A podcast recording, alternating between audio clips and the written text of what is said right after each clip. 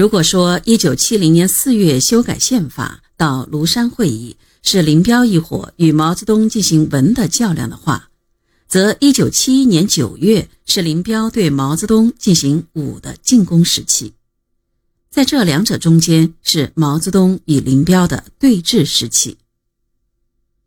毛泽东从林彪的一系列与以前迥异的不和谐举动中，感觉到庐山会议的事还没有完。他以雄才大略的政治家的敏感，密切注意着林彪一伙的一举一动。一九七一年七月九日中午，美国总统国家安全事务助理亨利·基辛格秘密抵达北京。下午，双方举行了会谈。当天深夜。周恩来去毛泽东处汇报，毛泽东特地嘱咐让熊向晖一同去。为什么让熊向晖去呢？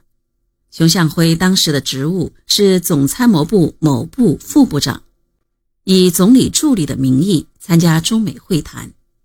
但毛泽东让他去，不是向他了解会谈情况，而是另有深意。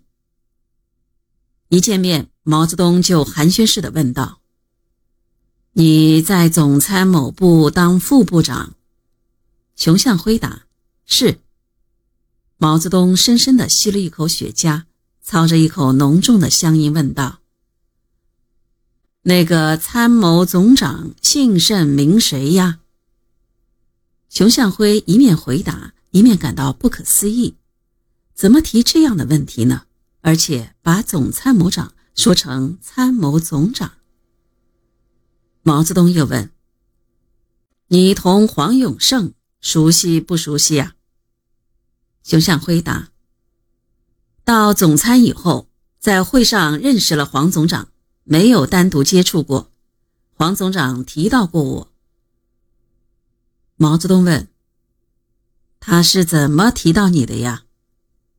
熊向晖答：“今年四月。”黄总长在总参批陈整风小结会上说：“主席对他讲，总参有篇批陈发言有水平，但主席没有讲具体是哪一篇。黄总长估计可能是江中的，也可能是熊向晖的。”毛泽东说：“我指的是你的那一篇，你读过一些马列的书。”熊向晖以为谈到这里，毛主席就该听周总理的汇报了，不料老人家似乎忘记了这件事情，抽着小雪茄，继续悠哉悠哉地同他漫谈。